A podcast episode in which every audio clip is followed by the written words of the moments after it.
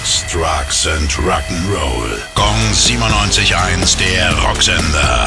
Rock News. Ronnie Wood von den Rolling Stones ist ab sofort ein freier Mann, sozusagen. Seine Heimatstadt London hat den 73-Jährigen mit der Auszeichnung Freedom of the City of London geehrt, als Anerkennung für Berühmtheit und herausragende Leistungen im Job. Seit fast 50 Jahren steht er in diesem Job für die Rolling Stones an Gitarre, Bass und Mikrofon. Jetzt darf er sich Freeman nennen und sagt über seine Heimatstadt, ich bin nie glücklicher, als wenn ich nach Hause in diese großartige Stadt komme, in der ich geboren wurde.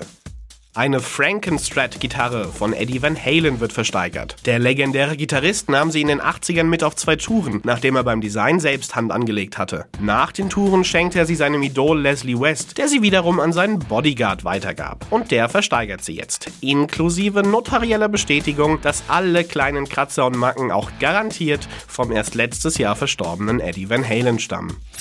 Gong 97.1, der Rocksender.